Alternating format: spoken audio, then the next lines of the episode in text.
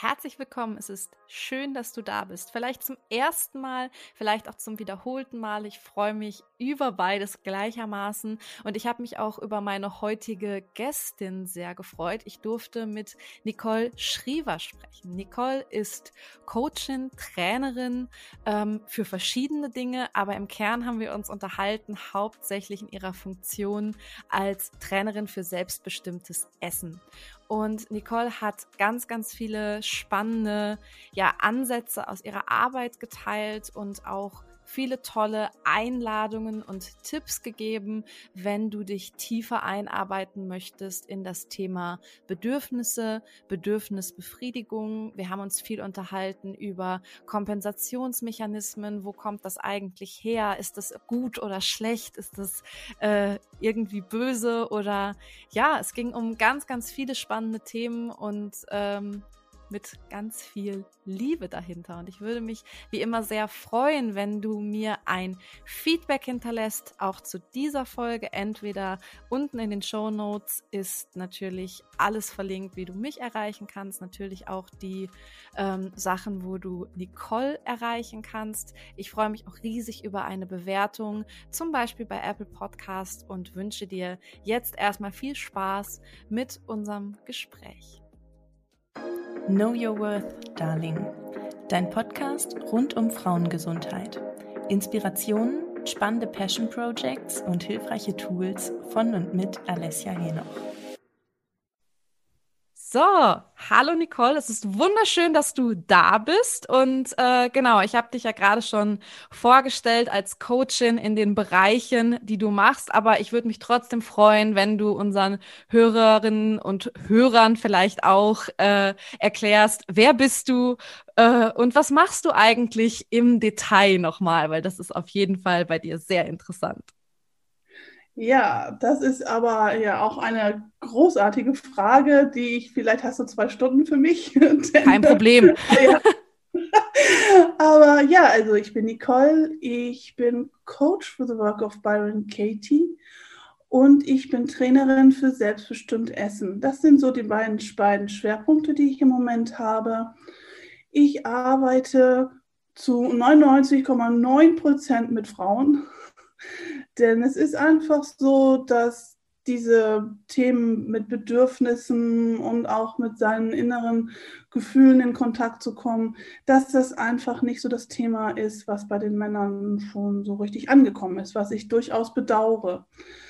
Und ähm, ja, mein Schwerpunkt ist also die Arbeit mit Frauen und ich würde es ich bin ja schon eine etwas, etwas ältere Generation, aber da ich ja viel mit jungen Frauen zu tun habe, habe ich dieses neu-englische oder altenglische Wort Empowerment für mich entdeckt. Und das ist so das Wichtigste für mich in meiner Arbeit, dass ich Frauen äh, Kraft geben möchte, bei sich selber anzukommen und bei ihren eigenen Zielen und Wünschen. Also Empowerment. Das ist so das ganz Wichtige für mich. Mhm. Ja, total schön.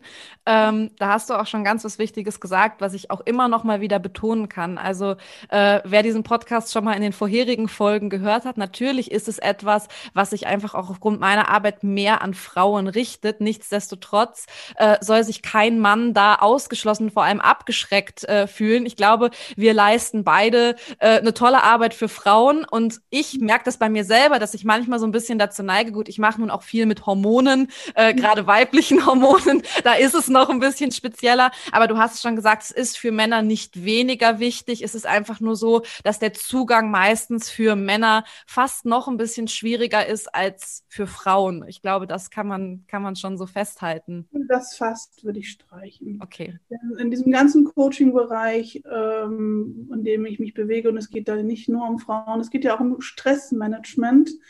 Ne, das ist ja wirklich nicht nur für Frauen aber es sind äh, 90 Prozent Klientinnen, die ich habe. Ja, und äh, ich denke aber so, dass es uns allen besser geht. Dafür brauchen wir auch die Männer. Denn äh, wir leben ja nun nicht in einer reinen femininen Gesellschaft. Und darum lade ich die Männer immer sehr gerne dazu ein. Ja. Auf jeden Fall, ja. Also das äh, kann man, glaube ich, so nur festhalten. Ähm, vielleicht kannst du einfach auch noch mal so ein bisschen erzählen, warum du das genau tust, also du oder das tust, was du tust, weil du hast jetzt schon erzählt, du hast dir so ein bisschen das Empowerment auf die Fahne geschrieben. Ich bin da ja, ja auch immer so ein bisschen hin und her gerissen, aber es gibt im Englischen einfach so ein paar schönere Wor Worte für genau diese Sachen und ich finde eben Empowerment ist eins davon. Ähm, aber du hast nicht immer das gemacht, was du jetzt machst, beziehungsweise wie bist du denn dazu gekommen, das zu tun, was du jetzt tust?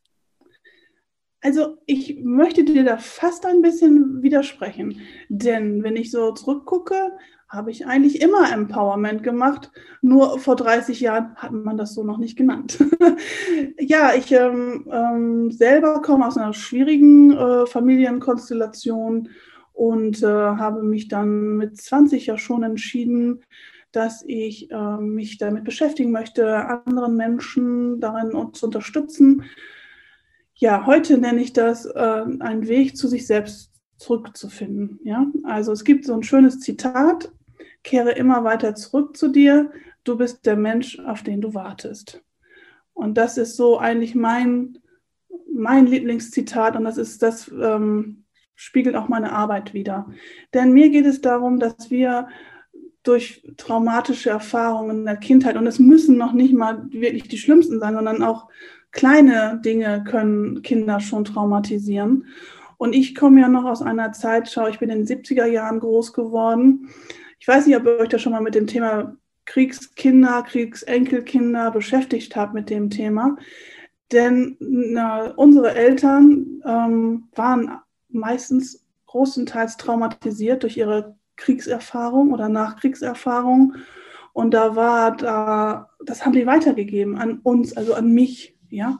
Und äh, ich beschäftige mich jetzt zum Beispiel jetzt auch im Moment damit mit den Kriegsenkelkindern, denn ich sehe, dass auch ich habe das mitbekommen und habe es auch einen Teil wieder an meine Tochter weitergegeben. So. Ähm, jetzt will ich hier nicht den Faden verlieren, weil aber das ist schon darum, worum es mir geht von Anfang an. Also Menschen darin zu stärken, mit ihren traumatischen Erlebnissen trotzdem ein gutes Leben zu führen und zurück zu sich zu kommen. Ja. Ich habe, also soll ich sagen, also ich habe mit 20 Jahren halt angefangen zu studieren, habe dann im Frauenhaus gearbeitet, für den Weißen Ring habe ich gearbeitet und ich also Opferschutz und habe lange Zeit ähm, Selbsthilfegruppen geleitet für traumatisierte Frauen. Ja, und das war aber alles noch nicht so der richtige Punkt, den ich da gefunden habe, weil ich habe die Frauen unterstützt, aber es war nichts, was sie so richtig langwierig mitgenommen haben. Und somit habe ich mich immer auf den Weg gemacht und habe verschiedene Ausbildungen, so, wie sagt man, so alternative Ausbildungen noch gemacht. Und da bin ich vor ungefähr zehn Jahren bei der Arbeit von der Byron Katie hängen geblieben. The Work, was für mich eine super Methode ist, ähm, sich selbst zu empowern. Weil das kann, das, wenn man das vernünftig gelernt hat, dann kann man das auch für sich selber machen. Und das ist wirklich ein starkes ähm, Tool, was du benutzen kannst. Und über die Work habe ich dann selbstbestimmt Essen kennengelernt, weil The Work ist ein ganz großer Anteil dieser Methode sozusagen, ähm, das ist von Renate Waschek, die Methode. Und die hat praktisch The Work und gewaltfreie Kommunikation zusammengetan, um zu schauen, denn ähm, ja, welche Bedürfnisse sind nicht erfüllt? Warum sind wir oft unzufrieden, unglücklich im Leben? Weil unsere Bedürfnisse nicht erfüllt sind. Und das kommt ja mehr von der gewaltfreien Kommunikation. Und ja, mit ihrer Methode Selbstbestimmt Essen hat sie also ein tolles Tool. Und das ist ein, der Titel ist halt, bisschen, führt ein bisschen in die Irre, Selbstbestimmt Essen. Denn das kannst du mit allem machen. Ob du jetzt tagelang vorm Computer sitzt oder trinkst oder Drogen nimmst oder einfach, ne, du kannst das mit allem machen. Das Essen ist nur so ein Synonym für mit Handlung, Ersatzhandlung, genau so würde ich das nennen. Ja. Und da bin ich jetzt so ganz aktiv mit und das finde ich ganz toll. Das äh, klingt auch ganz toll und äh, das ist natürlich auch so schön. Also ich finde da ja auch ganz viele Anteile meiner Arbeit, die ich mache, wieder. Das ist ähm, auf jeden Fall dann aber auch immer schön, sich da so austauschen zu können, auch für mich. Und ich glaube, wir können auch in dieses ähm, Thema Bedürfnisse direkt einschlagen, weil ähm, oder den Weg dahin einschlagen, weil darum soll es ja heute im Kern gehen. Und du hast eigentlich auch schon was gesagt und ich finde das einfach auch nochmal wichtig zu betonen. Du hast eben über die Kriegskinder und Kriegsenkelkinder gesprochen. Und das ist auch etwas, was ich ja immer wieder sage. Wir geben ja Dinge transgenerational weiter. Also sowohl eben auch auf der Mikronährstoffebene. Das heißt, wenn ich Mütter habe, ich frage in meinen Anamnesegesprächen zum Beispiel auch immer natürlich nach Vorerkrankungen der Eltern. Ähm, auf genetischer Ebene weiß man natürlich schon auch einige Sachen, die genetisch weitergegeben werden. Man weiß aber eben auch schon, dass wenn zum Beispiel die Mutter schon an einer, Migräne gelitten hat, ist es sehr, sehr häufig oder ist die Prävalenz auch einfach größer von Kindern, dass sie selber natürlich so Erkrankungen kriegen wie Migräne, aber auch Epilepsie und Co. Ähm, und dass wir eben einfach wissen, ähm, dass natürlich auch von der Psyche sehr viel weitergegeben wird. Das heißt, auch Traumata, erlebte Traumata, sowohl von Eltern als auch wirklich sogar überspringend noch eine Generation von Großeltern, werden wirklich ähm, übergeben. Und natürlich klar, wenn wir es dann noch auf die Sozialisierung und Erziehung ummünzen, sind natürlich die Traumata der Eltern auch immer etwas, was in irgendeiner Weise sehr wahrscheinlich auch in der Erziehung mit einfließt und so eventuell an die Kinder weitergegeben wird oder werden kann. Ähm, das ist einfach nochmal was, finde ich, wo wir jetzt sehr gut in dieses Thema Bedürfnisse einsteigen können. Denn mhm. ähm, was sind denn eigentlich Bedürfnisse und was ist denn eigentlich Bedürfnisbefriedigung? Oha, ja. Was sind Bedürfnisse? Das ist, das ist erstmal eine gute Frage. Jetzt hast du mich voll auf den falschen Fuß erwischt. Also muss ich erstmal überlegen. Ja, ich bin nämlich noch am, darf ich noch ganz kurz einmal zurück, weil es mich äh, so doch fasziniert, dass du auch du dich mit dem Thema Kriegsenkel äh, und Kriegskinder ähm, beschäftigst. Und vielleicht ist das auch ein guter Einstieg, denn ich möchte das gerne nochmal mit den Bedürfnissen, daran ist eigentlich ganz gut zu erkennen. Denn ähm, meine Großmutter ja, war im Krieg, war geflüchtet und hat in, im, ist im Krieg vergewaltigt worden und hat meine Mutter bekommen. Ja, so. Meine Oma ist traumatisiert, meine Mutter ist traumatisiert. Und meine Oma hat ein Kind, das sie großziehen muss, alleine, in einer Zeit, wo das ein Skandal war. Sie hat ihr zu essen gegeben, sie hat ihr immer gute Kleidung gegeben, aber sie hat ihr keine Liebe gegeben, sie hat ihr keine Aufmerksamkeit gegeben. Da fangen wir an mit den Bedürfnissen, ja? So, und meine Mutter hat bis heute nicht gelernt, ihre Bedürfnisse zu erkennen und ihre Bedürfnisse zu erfüllen, selber, ja? So, und was für Bedürfnisse, wenn ein Kind da ist, das nicht geliebt wird? Was würdest du sagen? Was sind da für Bedürfnisse, die nicht erfüllt werden?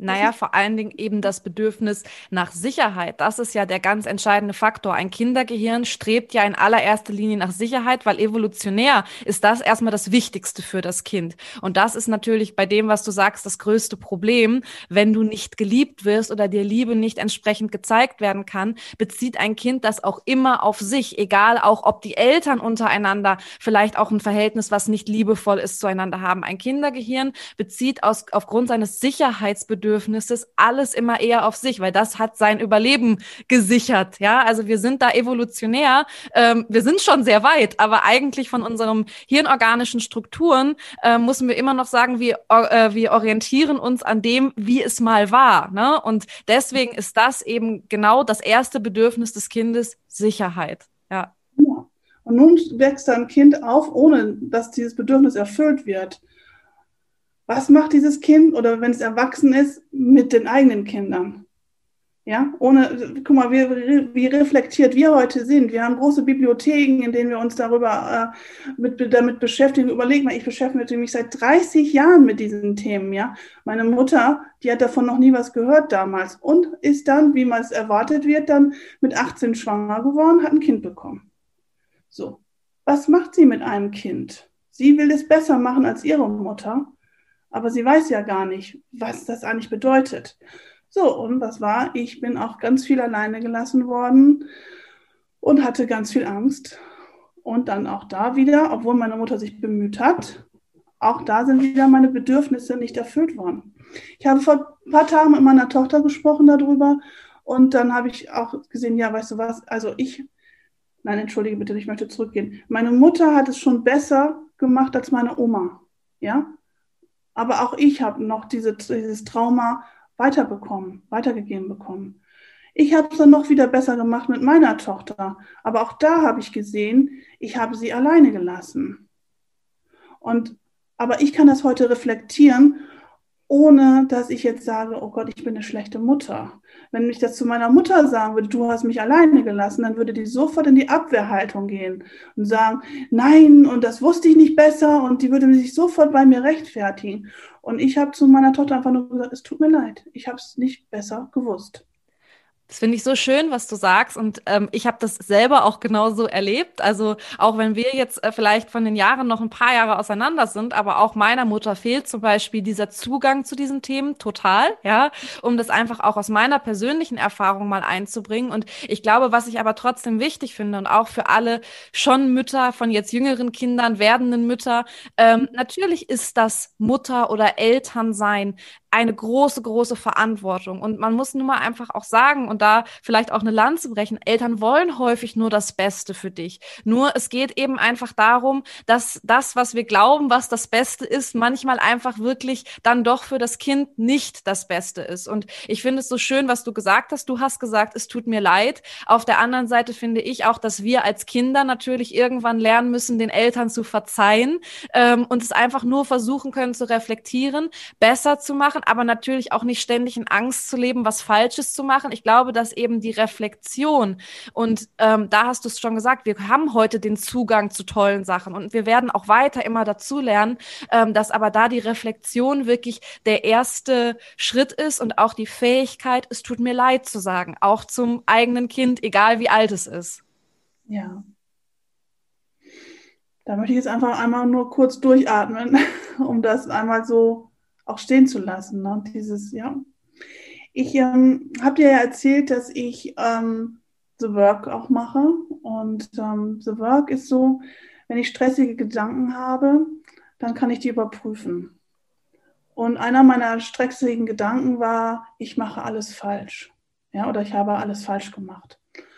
Und ähm, das können wir jetzt so schnell nicht hier ähm, äh, erklären, aber wer sich dafür interessiert, da kann, es gibt ja das Internet, das kann, geht ja heute wunderbar. Eine der Übungen bei The Work ist, man kehrt den Gedanken um und ich habe alles falsch gemacht. Äh, kommt dann das Gegenteil, ich habe alles richtig gemacht. Das ist natürlich jetzt erstmal so, wenn ich da, wenn, da, wenn wir da sitzen und sagen, ich habe alles richtig gemacht. Sag mal, wenn ich zu dir jetzt sagen würde, du hast alles richtig gemacht, dann wird er wahrscheinlich, ich weiß nicht, aber doch vielleicht auch ein, äh, äh, nein, nein, nein, ich habe nicht alles richtig gemacht. Aber dann sind wir wieder bei dem Punkt, wir können es so gut machen, wie wir es jetzt in diesem Moment machen können, von unserem Wissen her, von unserem Verstehen her. Und dann haben wir alles richtig gemacht. Denn meine Mutter konnte es zu dem Zeitpunkt nicht besser machen. Und ich konnte es nicht besser machen. Und dann kann ich meinen Frieden damit finden. Ich muss es nicht entschuldigen, ja, wenn mich jemand vergewaltigt, wenn mich jemand schlecht behandelt, wenn mich jemand schlägt, das muss ich, muss ich nicht sagen, ach, er weiß es nicht besser, er hat alles richtig gemacht. Darum geht es nicht, sondern es geht darum, mit mir selber in Frieden zu kommen und das zu erkennen und trotzdem müssen wir Nein sagen, wenn wir spüren, da ist jemand, der nicht gut für uns ist. Ja.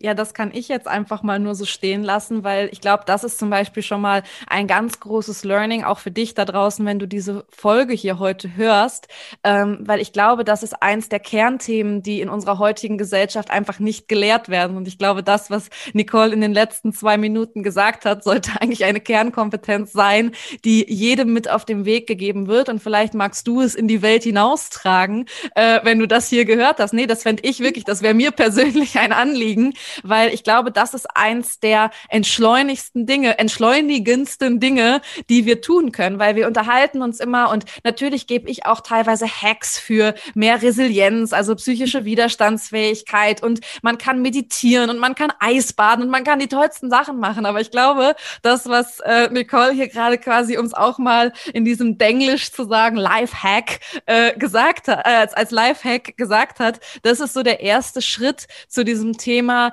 mehr Bewusstsein für sich selber und ähm, einfach auch diese Fähigkeit, sich selber zu entschleunigen und zu verzeihen. Das finde ich sehr, sehr schön, was du da gesagt hast. Definitiv. Ja. Und auch dann zum Thema meine Bedürfnisse erkennen. Ähm, wir haben jetzt schon viel über Bedürfniserkennung eigentlich gesagt, auch wenn wir es jetzt nicht direkt definiert haben. Das finde ich aber auch überhaupt nicht schlimm. Was sind denn klassische Ersatzhandlungen, die dir in deiner Arbeit so begegnen? Einfach um das nochmal so plakativ, vielleicht äh, so ein bisschen, so ein paar, die dir einfallen, die ganz typisch sind, äh, aufzuzählen, weil ich glaube, das ist auch für dich da draußen, die du die Folge gerade hörst, äh, eventuell ganz wichtig, um dich vielleicht auch wieder zu erkennen. Du sollst dich nicht ertappt fühlen, aber ich glaube, das ist häufig auch der erste Schritt, ähm, um dann eben auch das, diese Erkenntnis auf sich selber zu ertragen. Also vielleicht einfach aus deiner Arbeit auch und aus deiner Erfahrung, was sind denn so klassische Ersatzhandlungen? Okay. Also, Ersatzhandlungen können eigentlich fast alles sein, was man machen kann. Ja, ob es Putzen ist, also ich meine, gut, ich habe auch ein Bedürfnis nach Putzen. weil ich ein Bedürfnis nach Sauberkeit habe. Ja, aber wenn du aus dem Putzen nicht wieder rauskommst, ja, das ist eine Ersatzhandlung. Alkohol trinken, ein klassisches, äh, eine klassische Ersatzhandlung. Essen, ja, bei mir war das zum Beispiel so, da vielleicht, darum interessiert mich das Thema auch so sehr. Ich war viel alleine. Was habe ich gemacht, um mich zu trösten? Ich habe gegessen. Und davon wegzukommen ist relativ schwierig, weil es ist einfach so, ich habe nicht nur dann nicht nur gegessen, wann ich traurig war, wenn ich einsam war, wenn ich gestresst war, wenn ich, äh, ja, habe ich gegessen. So, und äh, das ist, äh, ja, da habe ich meine Bedürfnisse damit erfüllt. Hm, aber es geht auch das Gegenteil. Ich höre auf zu essen. Ja. Oder ich mache so viel Sport, dass ich also ähm, kaum noch meine Gedanken an was anderes haben ja, ähm, Bedürfnisse erfüllen, stundenlang Fernseh gucken, daddeln, äh, Gamern, ne? da haben wir dann die Männer, die äh, Stunden um Stunden vor ihren äh, Krawallspielen sitzen. Und da ging es nicht zusammen, mal zu sagen, hier kommt das Wochenende, treffen wir uns, wir wollen äh, Computerspiele gemeinsam spielen. Da ist nichts gegen zu sagen. Aber wenn jede freie Minute man vor diesem Bildschirm sitzt, dann finde ich das kritisch. Ja. Und genauso ist es, wenn ich jede freie Minute im Sportstudio verbringe. Wenn es nur darum geht, ähm, bin ich attraktiv genug? Ähm, bin ich, was weiß ich, ist das, ach, das ist Bedürfniserfüllung, weißt du was, du kannst alles dafür benutzen. Immer neues, neues, größeres Auto, ne? schnelleres Auto, äh, größeres Haus, alles kannst du benutzen. Und was, aber was hinterlässt es dann? Wenn ich erzähle, ich habe immer gegessen, ja, und ich, mein Bedürfnis ist aber ja nicht erfüllt worden, also habe ich immer mehr gegessen. Aber es geht genau in die andere Richtung auch. Ich werde schlanker und schlanker, aber meine Bedürfnisse sind nicht erfüllt. Ich werde noch schlanker und mein Bedürfnis ist immer noch nicht erfüllt. Und dementsprechend entsteht da dieser Teufelskreis. Ich werde immer ich mache immer mehr, ich brauche vielleicht noch mehr von etwas, um diese Leere, die ich spüre, weil das eigentliche Bedürfnis nicht erfüllt ist, nicht gefüllt werden kann mit diesen Ersatzhandlungen. Das hast du sehr schön gesagt, weil es sind einfach immer noch Kompensationsmechanismen und Kompensationsmechanismen werden nie das Problem lösen. Kompensationsmechanismen nutzen wir, damit ich sage immer so gerne, damit es laut wird, wenn es ganz leise ist gerade. Ähm, ich glaube halt, dass das wirklich so das Problem ist, ähm, was natürlich auch ein Problem unserer Zeit ist. Wir können schwer mit uns alleine sein. Es ist überall immer laut. Es sind immer mehr Stressoren. Das kommt natürlich, beziehungsweise das bedingt oder verstärkt sozusagen sozusagen ja einfach auch, finde ich, sehr häufig dieses, dieses Verhalten. Wir werden erzogen, dass Kompensation immer gut ist. Ne? Also das fängt eben schon an. Ich nehme das immer als sehr plakatives und natürlich auch tendenziöses Beispiel. Aber wenn dir natürlich, du schon erlernst, dass als Kind, wenn dir was wehtut, du bist hingefallen, ah, hier hast du einen Lolli, ne, dann geht's schon wieder, äh, ist das ja auch ein Kompensationsmechanismus, weil wir lernen, Gefühle zulassen, ist gerade nicht erwünscht, ja. Anstatt in den Arm genommen zu werden und getröstet we zu werden, nach dem Motto, oh, du bist hingefallen, gefallen, was tut dir denn weh, ne, sollen wir mal gucken und keine Ahnung was, geht's dann weiter mit, ja, okay, hier ist ein Lolli drauf und äh, ab geht die Post wieder. Nicht, dass das grundsätzlich, ich meine, in der Psychologie ist das meiste multifaktoriell. Ne? Also kein, ähm, ich habe meinem Kind mal ein Lolli gegeben, wenn es ihm schlecht ging, wird dazu führen, dass ich ein gestörtes Verhältnis zum Essen bekomme. Aber ich glaube eben dieses, ähm, wir erhalten es heutzutage nicht mehr gut aus, wenn es, wenn es um uns herum leise ist, weil wir eben lernen, in Kompensationsmechanismen zu leben. Das ist etwas, was sich so durch ähm, die Gesellschaft so ein bisschen durchzieht, ohne jetzt zu gesamtgesellschaftskritisch werden zu wollen. Aber ich glaube, das ist schon ein Problem unserer Zeit. Ja. Ich finde Gesellschaftskritik nicht, äh, nicht verkehrt. Das ist gut. Was ich noch sagen möchte, ist, dass äh, wir ja so abgetrennt sind von uns teilweise. Ich will das natürlich nicht verallgemeinern, aber wenn ich mit Klientinnen arbeite, dann lege ich denen eine Liste von Gefühlen vor.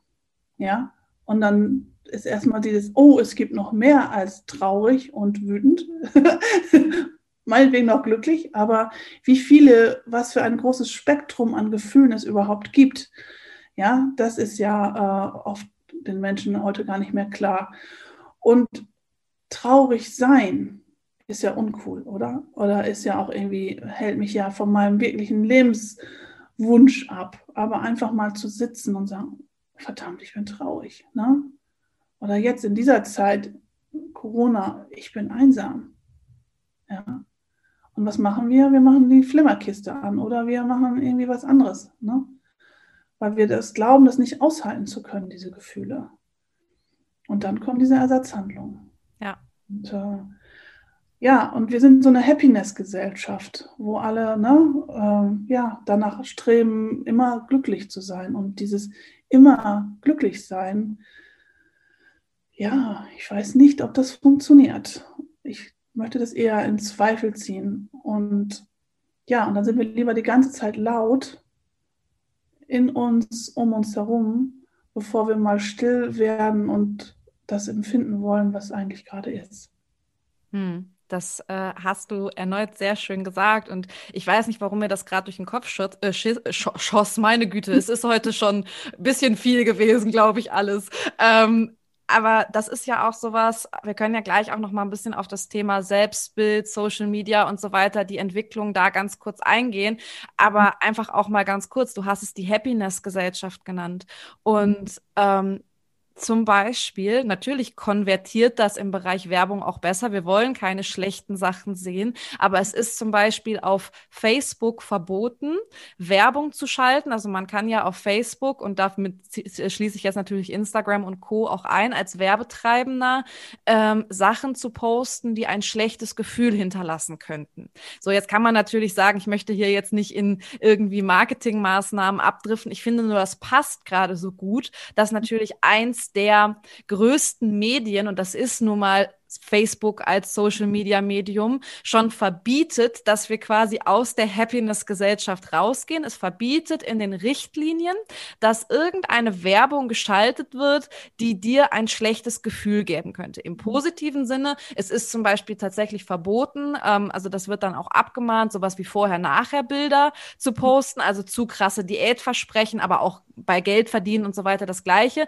Das möchte Facebook nicht sehen. Also es schützt da natürlich in gewisser Maßen auch so ein bisschen den User, aber trotzdem ist es in den Richtlinien so, dass es nicht, also es ist nicht möglich oder nicht erwünscht, dass man äh, negative Seiten anspricht, weil es soll ein Happiness-Medium sein. Und das finde ich, das fand ich, das passte gerade so gut, wenn man sich halt mal anguckt, wie wir da auch gesteuert werden. Und ähm, ja, das, das finde ich einfach auch ähm, einmal ganz, äh, ganz faszinierend. Ähm, bevor wir da noch so ein bisschen tiefer reingehen, also ich würde jetzt so von meiner Seite einfach mal so ein paar, ja, Trigger, so ein paar Dinge aufzählen, die für mich so ein Ken eine Kennzeichnung sind, dass man so ein gestörtes Verhältnis zum Essen hat. Und vielleicht kannst du die ja einfach noch mal so ein bisschen äh, ergänzen. Also ähm, einfach hier auch noch mal, ich spreche es nur immer wieder an. Egal welche Essstörung muss natürlich einfach eventuell auch therapeutisch abgeklärt werden. Ne? Also ich sage das auch in meinen Postings immer.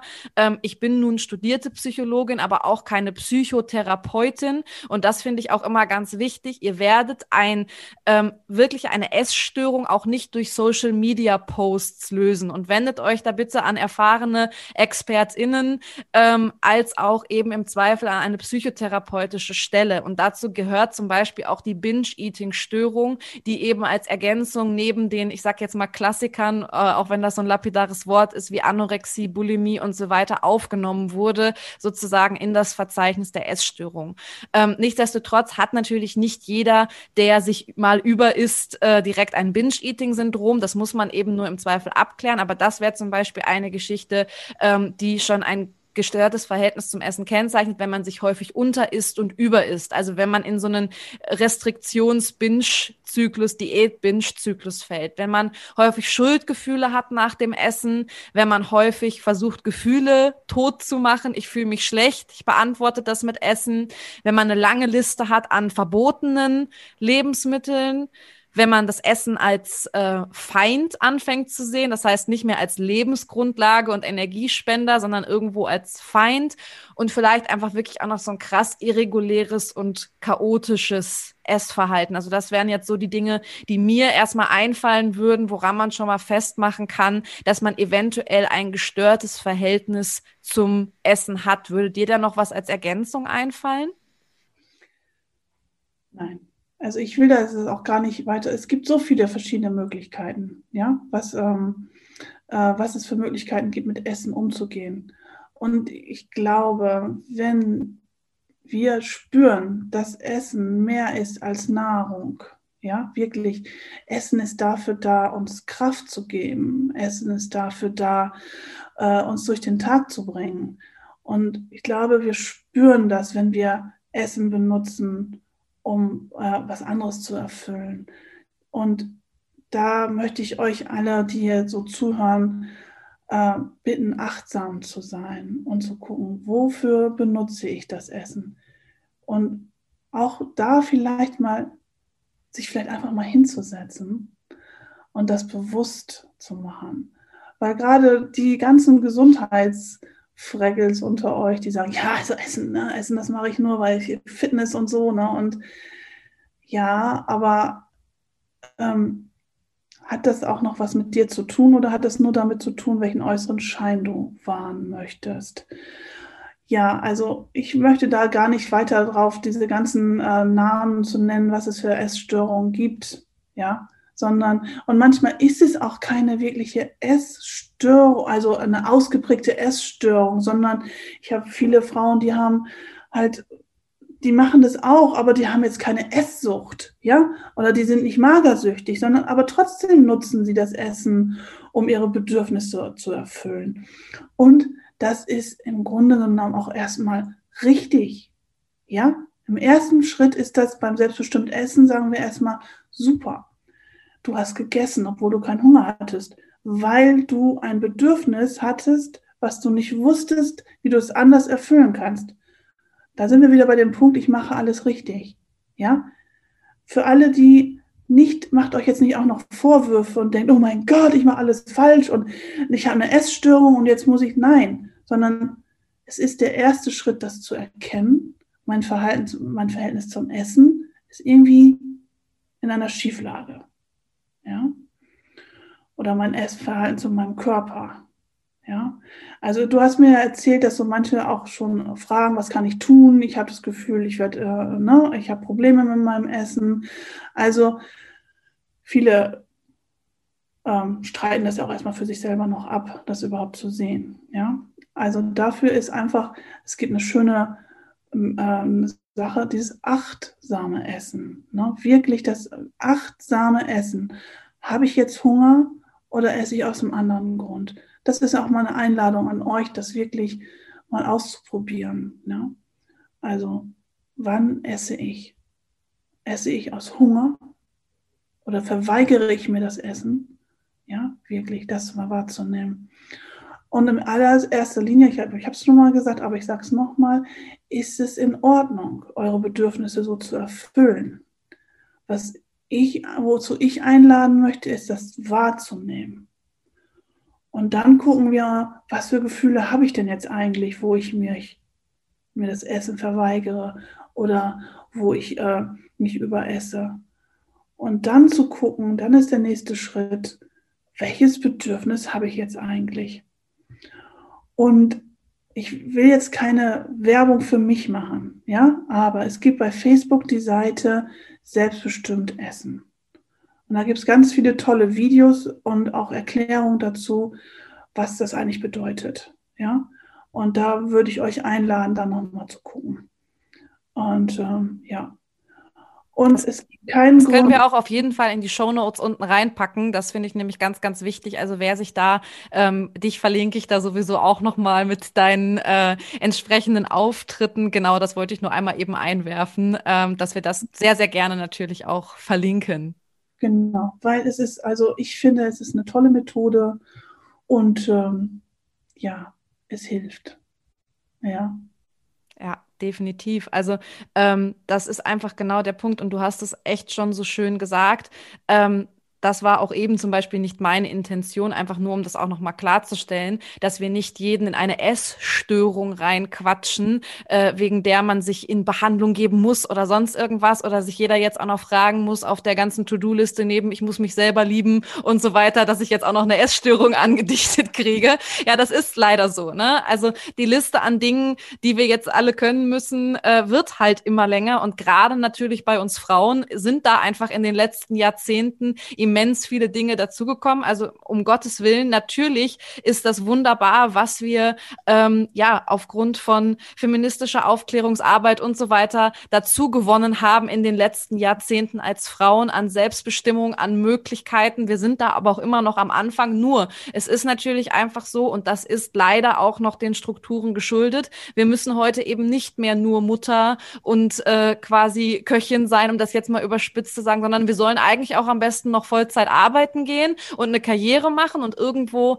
ähm, darauf möchte ich jetzt gar nicht auch zu tief eingehen, sind das aber ja alles Ansprüche, die nur gewachsen sind. Und in den letzten fünf Jahren ist dann auch noch dazu gekommen, jetzt soll ich mich gefälligst auch noch selber lieben und äh, gut aussehen muss ich ja sowieso. Das weiß ich auch schon seit den letzten 30 Jahren aus Frauenmagazin. Ja, also das heißt, ähm, ne, das ist natürlich eine riesige Liste, die man hat. Und jetzt schreibt euch bitte nicht noch irgendwo, jetzt wird mir ja noch eine Essstörung angedichtet. Aber all diese Dinge, und da können können wir jetzt auch so dieses, auch wenn es für mich fast so ein Buzzword und ausgelutscht ist, das Thema Selbstliebe reinbringen. Es ist immer das Gleiche, denn Bedürfniserkennung ist sich selber lieben, ja. Und wie gesagt, das muss dann nicht der Kalenderspruch Love Yourself sein, sondern es ist einfach das, was ähm, du gerade so schön gesagt hast, Nicole, das einfach mal hinnehmen, erkennen und dann im Zweifel für sich entscheiden, wo stehe ich gerade, wie weit bin ich und wie sehr traue ich mich vielleicht daran, diese Bedürfnisse nicht nur zu erkennen, sondern auch mal zu schauen, ob ich mir die Bedürfnisse irgendwann anders beantworten kann als zum Beispiel mit Essen. Hier können wir natürlich auch wieder einsetzen, was auch immer. Allerdings ähm, ist natürlich heute so ein bisschen unser Thema. Ähm, Genau das Thema Essen und äh, Bedürfnisbefriedigung durch Essen, emotionales Essen und so weiter. Aber du hast es gesagt, es ist nicht grundsätzlich schlecht, sondern es ist einfach auch etwas, mit dem wir erzogen werden, was uns mitgegeben wird auf unserem Weg. Und ähm, ich sag mal, es werden ja auch häufig tolle Emotionen, also an Geburtstagskuchen sind meistens eher schöne Emotionen gekoppelt. Das heißt, auch dieser Begriff emotionales Essen äh, ist halt immer sowas, den man nicht so ganz negativ direkt mal konnotieren sollte, sondern einfach erst erstmal ähm, die Akzeptanz dahinter sehen und vielleicht sehen, okay, ich habe ein gewisses Verhalten und wie kann und möchte ich jetzt damit umgehen? Ja. Ich, ähm, also ich möchte, mir fällt halt so, es gibt eine sehr schöne Übung und ich überlege gerade, wie kann ich das den Hörern äh, zukommen lassen. Es gibt eine sehr schöne Übung, die heißt, was ich muss und was ich brauche. Ja, und das ist immer, du sagst so, das alles, was auf mich zustürzt, was ich alles machen muss und was ich, und vielleicht mal wirklich so eine Liste zu machen und zu schreiben, was muss ich denn wirklich alles, ja, und das zu hinterfragen. Und dann mich zu fragen, was brauche ich, ja, denn ich möchte da nochmal auf Essstörungen dann doch oder, nee, Essstörungen will ich es nicht nennen, aber auf diesem Druck schön zu sein und äh, dann was, was steht dahinter? Also ich muss attraktiv sein, ich muss jung und sportlich sein, ich muss beruflich erfolgreich sein und ich muss äh, zwei Kinder haben und ich muss eine gute Hausfrau und Mutter sein. Ja, so. da kriege ich ja schon Atembeklemmung, wenn ich das nur aufzähle, ja. Und sich da nochmal wirklich hinzusetzen und sagen, okay, ich mache mal meine Liste. Muss ich das wirklich? Ja.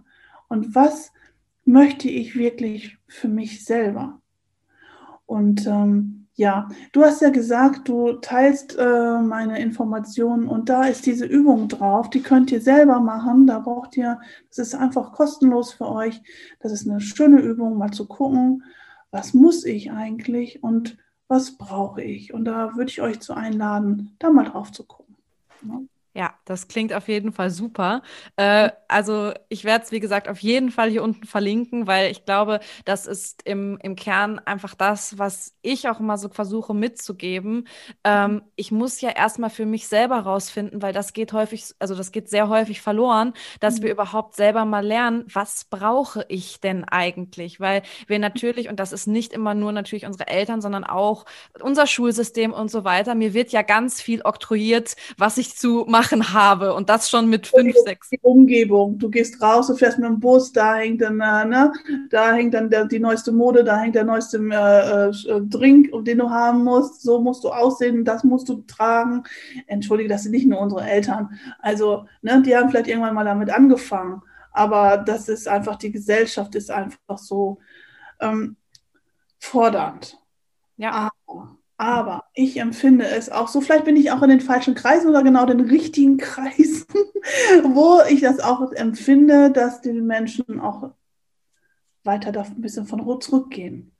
So, ne, dass sie die Sehnsucht danach haben, ihre Bedürfnisse mehr zu leben, ihre Bedürfnisse zu erkennen. Ein, äh, also ich habe das, vielleicht, ich bin ja, haben wir ja noch nicht erwähnt, ich bin ja viel, viel älter als du. ich bin ja schon 50. Vielleicht mag es auch an meinem Alter liegen. Aber ich, ich empfinde es schon so, dass viele Menschen auch einen Schritt zurückgehen möchten von dieser Hetze. Und dann sind wir vielleicht auch jetzt gerade in der Pandemie, das Thema, da sind wir nun mal gerade. Und viele Menschen sind ja auf sich zurückgeworfen, also auf ganz äh, keine Partys, keine was weiß ich. Ne? Wir sind wirklich mit uns selber. Und da ist es ja, auf der einen Seite ist das alles total beschissen, wie es ist. Aber auf der anderen Seite ist es auch wirklich die Möglichkeit, mal zu gucken, hey, ich bin jetzt hier so relativ auf mich selbst gestellt. Was ist eigentlich mit meinen Bedürfnissen? Ja. Was fühlt sich gut an für mich? Mhm. Vielleicht ist das echt auch tatsächlich mal eine Möglichkeit im Moment. Auf jeden Fall. Also da bin ich ganz bei dir. Also äh, klar, ich möchte es gerade eigentlich auch anders haben, aber äh, definitiv glaube ich schon, dass für viele dieses Jahr ähm, eine Entschleunigung kam. Und es ist ganz, ganz witzig, weil ich habe dieses Jahr in meinen Coachings einen wahnsinnigen Zulauf gehabt an Leuten, ähm, die wirklich die Zeit wahrscheinlich einfach mal gefunden haben oder natürlich in erster Linie, die vielleicht gemerkt haben, in dem Alleinsein, ich finde einfach nichts mehr, womit ich diese ganzen Stimmen tot machen kann, ja. Also Essen und Netflix und keine Ahnung, was anderes, reicht irgendwie einfach nicht mehr. Und das ist ja irgendwo auch was total Schönes. Und was ich nochmal total klasse finde, dass du es angesprochen hast, das hatte ich mir nämlich vorher schon auch notiert, ist das Thema Ressourcen, weil das ist auch was, was häufig verloren geht. Und du hast als Ressourcen zum Beispiel gerade die Kreise, in denen du dich bewegst, genannt. Und natürlich sind wir da alle immer ein bisschen biased, so das bin ich auch, weil ich mich Gott sei Dank auch bewegen darf unter vielen tollen Leuten, die ähm, in gewisser Weise sich im positiven Sinne selber optimieren wollen, die raus wollen aus dieser Elevator-Pitch-Mentalität und alles höher, schneller, weiter und einfach auch ähm, Lust drauf haben, ein bisschen zu, zu sich zurückzukommen. Aber ich glaube auch, das ist noch was, was ich gerne einwerfen würde zu deiner Was muss ich und was brauche ich Liste. Was habe ich für Ressourcen? Das ist zum Beispiel auch eine Übung, die ich immer mache, eine Ressourcenliste. Und da darf natürlich auch die Kreise, in denen ich mich bewege, draufstehen. Und ähm, das ist auch natürlich natürlich noch mal was, das kann ich dann auch anfangen zu hinterfragen. Aber auch das muss alles bei mir anfangen und das muss ich für mich anhand meiner Bedürfnisse klären. Ähm, ne, neben den Bedürfnislisten und dem, was muss ich, was brauche ich, kann ich mir dann noch eben Gedanken darüber machen, was habe ich denn schon für Ressourcen, wie kann ich die nutzen und wer kann mich auch noch unterstützen in dieser Ressourcennutze oder wer ist sogar selber Ressource für mich. Ja. Ja, also ich fände es gut, und das kann, kann man überall kostenlos im Internet runterladen. Wenn, äh, wenn ihr euch mal so eine Gefühlsliste ne, raussucht, was gibt es eigentlich alles für mega viele Gefühle? Oder und dann auch die Bedürfnisse, damit wir einfach mal gucken, wow, was gibt es eigentlich alles für Bedürfnisse?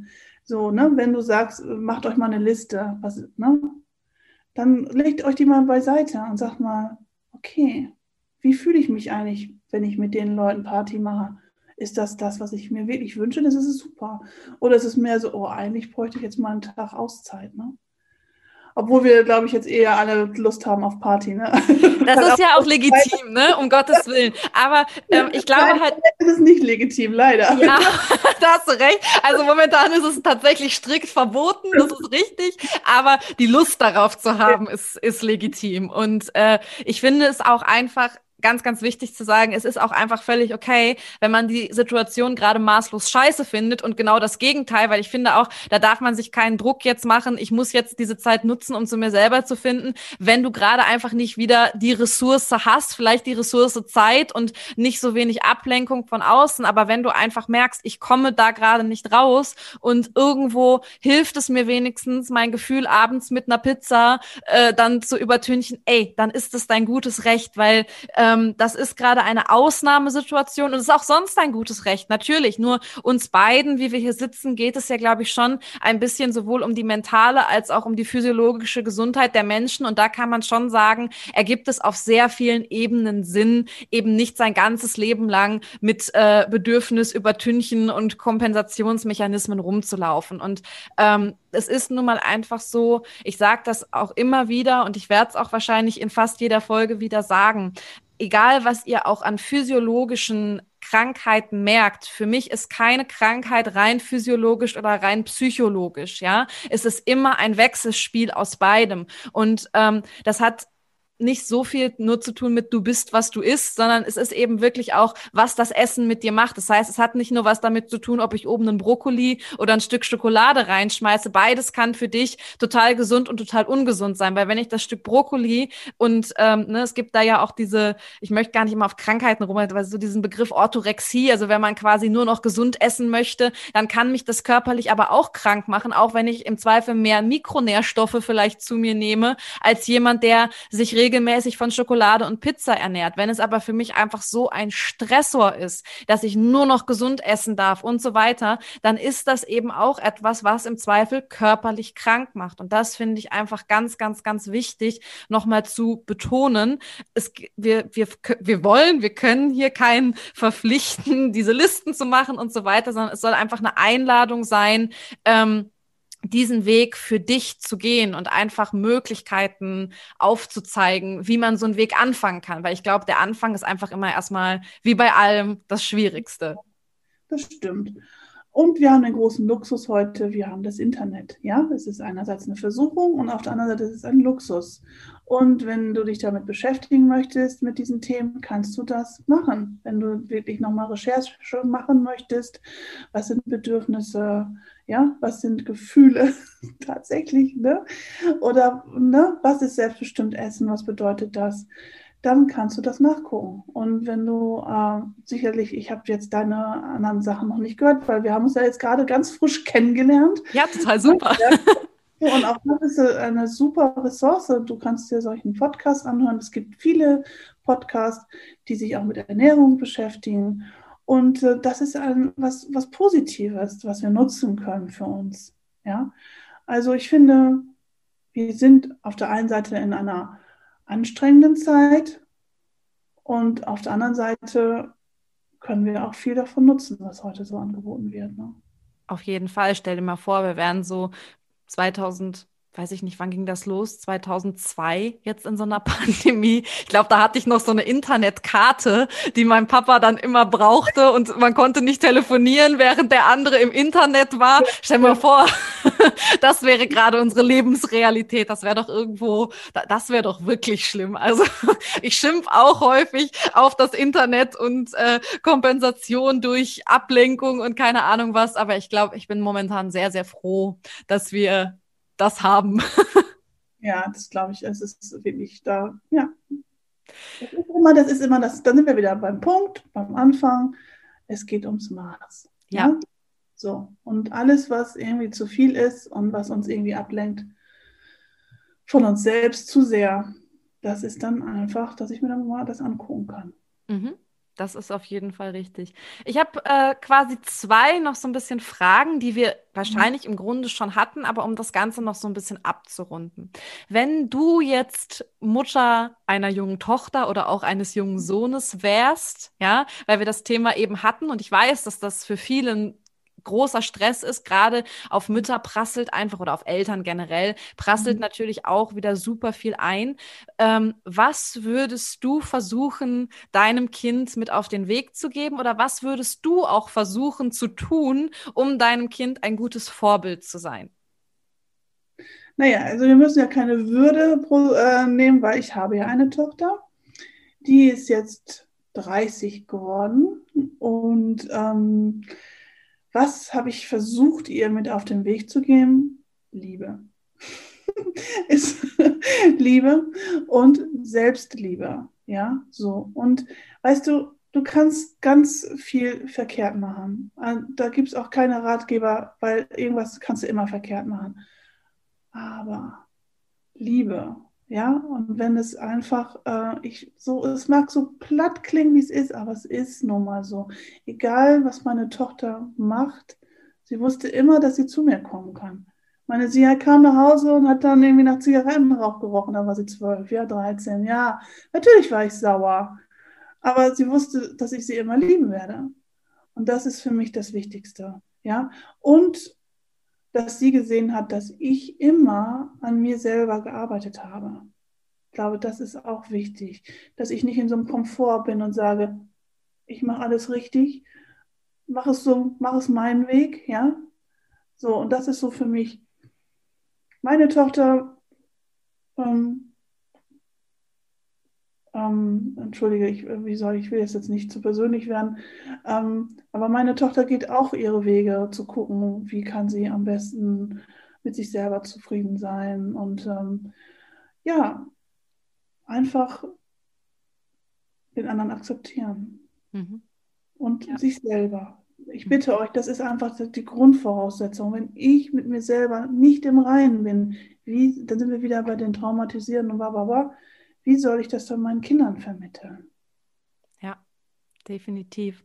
Und ähm, damit kann man auch, glaube ich, jederzeit, also nicht glaube ich, sondern damit kann man jederzeit anfangen. Ich glaube, das ist einfach auch nochmal wichtig zu sagen. Und wenn es im Kleinen ist, ja, es fängt an mit der Reflexion, es fängt an mit ähm, Nicole hat heute tolle Übungen schon, schon gesagt.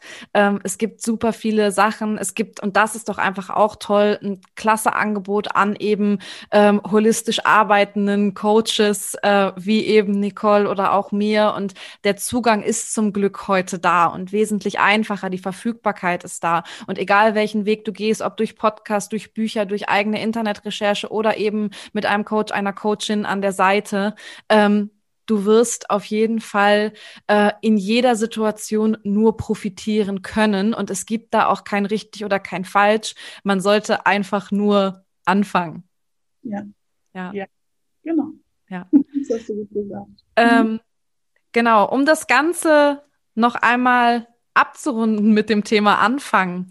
Du hast schon ganz viel gesagt, es ist auch völlig okay, wenn du das nochmal wiederholst. Wenn es jetzt so eine Geschichte gäbe, wo du sagen würdest, die soll jetzt wirklich jeder machen. Ja, das darf auch nochmal die Bedürfnisliste sein oder was auch immer, der sich jetzt diesen Podcast angehört hat. Wir haben jetzt, glaube ich, so 45 Minuten gehabt. Was wäre die Sache, wo du sagen würdest, hey, das würde ich mir wünschen, dass das jeder ab jetzt äh, tut, regelmäßig vielleicht oder auch nur einmal. Vielleicht hast du da ja noch eine, eine Geschichte neben Liebe praktizieren. Ja, jetzt bin ich ein bisschen überrascht und trotzdem kam gleich ähm, etwas ganz Banales. Ja, atmen. Das ist so witzig. Ich muss gerade so lachen. Ich muss wirklich so lachen. Ich war ja jetzt auch schon als, als Gästin in eigen, einigen Podcasts und immer, wenn so eine Frage zum Ende kommt, dann sage ich atmen. Das ist wirklich kein Scherz. Also ähm, total witzig. Aber ja, das, äh, das finde ich gut. ja, der Atem, der holt uns zu uns zurück. Ja, atmen. Ja. ja. Sehr schön, finde ich, äh, finde ich total klasse, dass du das jetzt gesagt hast und dass nicht ich immer das bin, aber es ist ja wirklich so banal, ne? Also das war nicht abgesprochen, das war nicht abgesprochen. Nee, das war, nein, ich kann es wahrscheinlich, ich, ich habe das nicht so geplant und es ist aber dafür finde ich umso schöner, dass das jetzt mal von wem anders gekommen ist als von mir. Nicht, dass immer nur alle denken, okay, jetzt spinnt sie wieder, jetzt kommt sie wieder mit Atmen, aber wie gesagt, auch da kann man sagen, auf so vielen Ebenen, geistig wie auch körperlich, ist unser Atem eben etwas ganz Entscheidendes und äh, es ist klar, unser Lebenselixier, wenn man so will. Wenn wir aufhören zu atmen, leben wir nicht mehr. Aber auch eins der vergessensten Dinge überhaupt. Und mit nichts könnt ihr an sich so viele Systeme im Körper tatsächlich erreichen und ähm, sich einfach mal zum Atmen hinzusetzen, gibt ja auch ganz viel Entschleunigung schon mal. Ne? Also das ist gar nicht so richtig. Es gibt natürlich, jetzt kann ich wieder, und dieses Buch über Atemtechnik und das könnte man noch, nee, darum geht's gar nicht. Es geht erstmal nur darum, sich die Zeit zu nehmen, mal wieder tief durchzuatmen. Und ich widerspreche dir ganz minimal, ja, man muss sich nicht hinsetzen. Du stehst an der Kasse ja. und denkst so, verdammt, ne? Schon wieder die längste Schlange, weil wir stehen ja immer in einer langen Schlange, ne? ist ja so. Und anstatt sich aufzuregen, aufzuregen, einmal atmen. Ja, tatsächlich. Ja, und das ist, äh, und das andere natürlich auch, bewusstes Atmen. Ja, und äh, ja. Ja, schön. Ähm, Nicole, mir hat das sehr viel Spaß gemacht, also auch für dich da draußen nochmal. Ich fand es selber ganz äh, über, überraschend, nicht überraschend, ich fand es einfach nur toll, weil äh, ich ganz viel, äh, ja, also ich fand es einfach super, super angenehm schon, unser Gespräch. Also wirklich, um das nochmal klarzustellen, wir haben uns heute vor einer Stunde dann auch das erste Mal gesehen und das erste Mal so richtig gesprochen, nicht nur über drei WhatsApp-Sprachnachrichten, die vorher hin und her gingen, sondern äh, so richtig. Und ich finde es wahnsinnig, wahnsinnig schön. Also ich hatte ja schon so ein bisschen so einen Eindruck von deiner Website und so weiter, über deine Arbeit und über das, was du mir erzählt hast. Aber ich finde, ähm, das ist eine Folge, die ich äh, anpreisen werde mit sehr sehr, sehr viel Mehrwert für, glaube ich, jede, jeden da draußen. Und ähm, ja, ich kann wirklich nur empfehlen, setzt die Dinge um, die Nicole genannt hat, die vielleicht auch ich genannt habe heute. Und äh, weiß ich nicht, hast du noch etwas abschließend zu sagen für unsere HörerInnen? Und mach dir keine Vorwürfe, wenn du es nicht schaffst mit dem Umsetzen. Ja, perfekt. Ja, ja. denn es kann sein, dass du das vielleicht in einem Jahr nochmal wieder hörst oder so. Ja. Und ja, vielleicht habe ich noch ein abschließendes. Wenn du das Gefühl hast, du brauchst Hilfe, dann such dir sie bitte. Ja, wir müssen nicht alles alleine machen. Ja, ja. definitiv. Ja, und wir haben da heute schon einen großen Fortschritt gemacht, aber ich mhm. finde, man kann das auch immer nur wieder betonen. Hilfe annehmen, egal erstmal von wem, ist einfach etwas, was an dem du nur wachsen kannst. Punkt. An jeder Art von Hilfe kann man eigentlich nur wachsen und ähm, du musst nichts alleine schaffen. Ja, du hast immer die Möglichkeit, dir irgendwo Hilfe zu holen. Tu das auch, nimm dieses Angebot wahr. Äh, sieh wieder, wenn dir Leute die Hand reichen. Ich glaube, das ist auch noch mal was, was äh, ich total unterstreichen möchte und was ich total schön finde, dass du sagst. Ja, definitiv. Ja. Wir müssen es nicht alleine schaffen. Das ist ein sehr, sehr, sehr schönes Schlusswort. Ähm, das war, glaube ich, eine kompakte Folge für all die Themen, die wir angesprochen haben. Aber ich denke, so kann man sie, was Nicole gerade so schön gesagt hat, vielleicht auch nochmal und nochmal hören. Und du erinnerst dich vielleicht daran, wenn es jetzt gerade nicht in dein Leben passt, ähm, dass du es dann vielleicht umsetzen möchtest. Und äh, vielleicht magst du dir die Folge dann irgendwo notieren, abspeichern. Das fände ich total schön. Ähm, ja, Nicole, es war mir eine Ehre, mit dir sprechen zu dürfen dürfen. Es hat mir sehr, sehr gut gefallen. Es hat mir sehr viel Spaß gemacht und ich glaube, ähm, du hast eine Menge Mehrwert geschaffen für alle, die uns hier zuhören. Und ähm, ja, dann bedanke ich mich schon mal bei dir an dieser Stelle ganz herzlich. Ich bedanke mich für diese Möglichkeit und dieses Hauruck und trotzdem total entspannt. Ich habe mich sehr wohl gefühlt. Vielen Dank für die Einladung.